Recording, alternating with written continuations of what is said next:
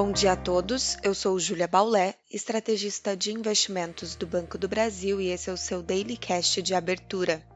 Hoje é sexta-feira, dia 20 de maio de 2022, e as bolsas globais buscam recuperação nesta manhã, com corte de juros anunciado na China. Na Ásia, as principais bolsas fecharam em alta, com destaque para a atuação do Banco Central Chinês. A instituição reduziu a taxa de juros de referência de 5 anos de 4,60% para 4,45%. Esse estímulo tem o objetivo de diminuir os efeitos da política de tolerância zero contra a Covid na atividade econômica do país, buscando assim estimular o setor imobiliário e os empréstimos. As bolsas na Europa e os futuros em Nova York também avançam nesta manhã, apoiados por essa notícia. Ainda assim, foi importante a ata ontem do Banco Central Europeu, que adotou o tom mais duro quanto à preocupação com a inflação, indicando que há fundamentos para elevação mais cedo da taxa de juros na região.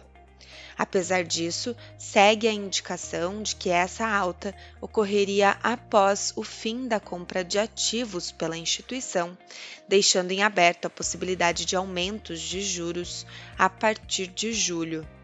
Reforçando esse ambiente de inflação pressionada, hoje pela manhã, a inflação ao produtor na Alemanha avançou para 33,5% na sua variação anual.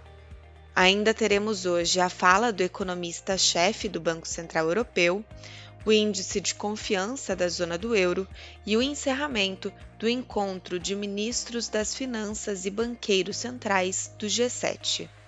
Nos Estados Unidos, a agenda é mais fraca, com destaque para o relatório de poços de petróleo em operação. No Brasil, o Ibovespa ontem descolou do exterior. O índice acionário brasileiro registrou alta de 0,71%, apoiado pelas commodities e pelas ações da Eletrobras, com o dólar em baixa e fechamento da curva de juros, com destaque para os vértices mais longos. Para hoje, a melhora dos mercados internacionais também pode nortear os mercados locais.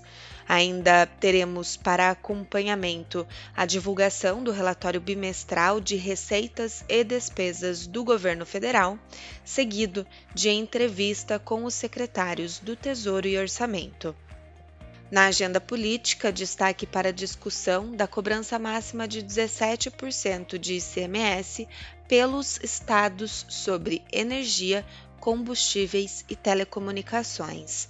O tema deve ser pauta na Câmara na próxima semana e resulta em renúncia fiscal aos estados, mas também em algum alívio nos índices de preços.